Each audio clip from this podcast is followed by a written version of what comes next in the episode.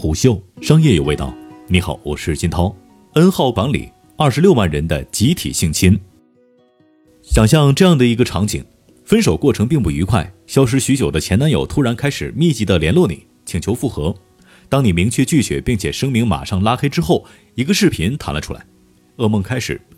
这是偷拍视频，你对此一无所知。这台可以毁掉自己人生的摄像机藏在哪儿？什么时候录制的？对方为什么没有征得自己的同意呢？一旦视频流出，该如何自处呢？所有的疑问瞬间就变得恐惧起来。好了，现在主动权归对方了。前男友立刻转换了态度，怎么样？现在是不是愿意和我聊聊了？这是二零一九年的韩剧《就算敏感点儿也无妨》第二季里面的故事。结尾，正义还是战胜了邪恶。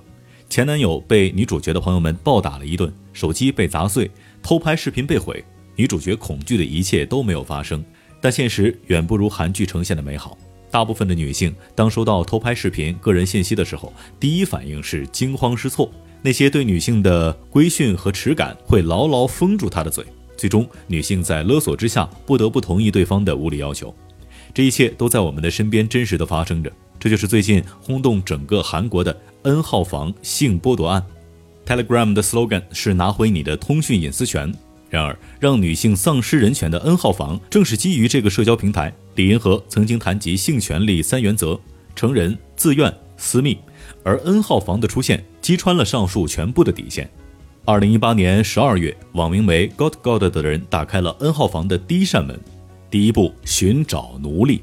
根据韩国国民日报的报道，他会瞄准那些在 Twitter 和 Facebook 上面晒出性感照片的未成年女性，发送钓鱼链接。谎称他们的个人信息和照片被泄露和举报，需要调查真实身份。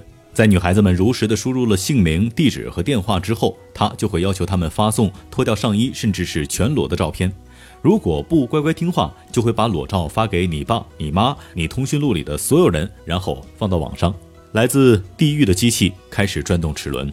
在拿到裸照之后，他继续勒索女孩们，不得不按照要求拍摄更多淫秽视频。接下来就是吸引观众。他将视频放在一号房中，可以让男性免费预览。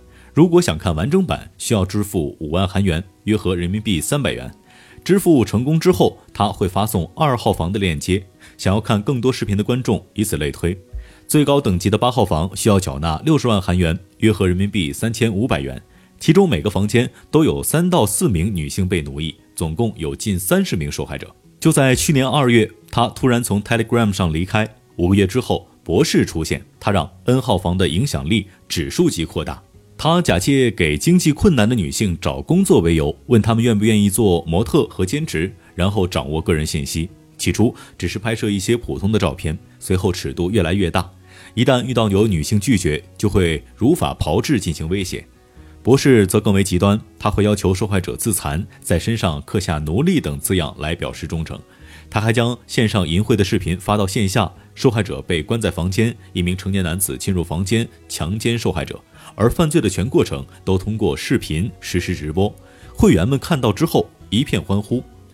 他将付费房间分为三个等级，初级为二十万韩元，中级为六十万韩元，高级一百五十万韩元。支付方式为同等价值的虚拟货币。为了吸引用户直接去高价房，会在便宜的区域发放以受害女性真实信息为蓝本的色情小说。而就在三月二十三号晚上，SBS 在八点新闻当中公开了博士的相貌特征和身份信息。这位一脸老实的博士本名为赵主斌，二十五岁，信息通信专业毕业之后至今无业。警方却在他的家中搜出了上亿韩元的现金。在校期间成绩优异，多次获得奖学金。担任校报记者期间，就防范性犯罪的话题写过文章。二零一七年年底，他还参与了保育院的志愿活动。当身边的人得知看起来平凡和善良的赵主斌是残害如此多女性的犯罪嫌疑人，都觉得受到了冲击。根据警方的确认，N 号房受害人数累计达到了七十四人，其中包括十六名未成年人，而二十六万名男性用户为此付费。这个数字意味着什么呢？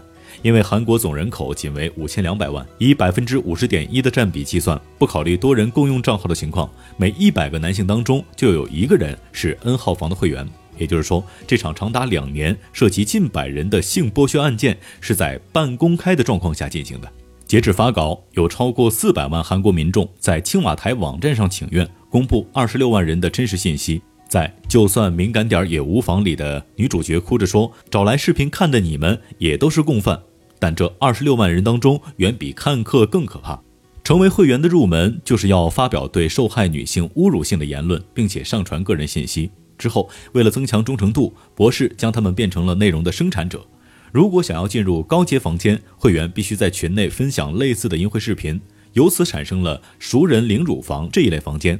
会员不得不共享他们的亲人、朋友、前女友等各类偷拍视频，才能不被强制退群。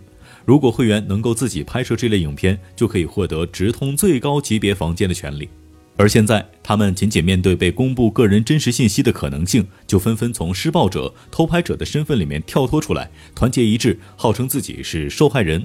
当特朗普提名的最高法院大官卡瓦诺遭到了福特博士性侵指控的时候，他说：“这是史上做男人最痛苦的时候。”他可能会为自己没做过的事情受到指控的言论。崔娃每日秀的主演崔娃说了这样一段话。瓦诺最不幸的状况是什么呢？他能受到最大的惩罚是什么？是要回去做联邦法官，那是这片土地上最重要的法庭之一。而福特博士呢？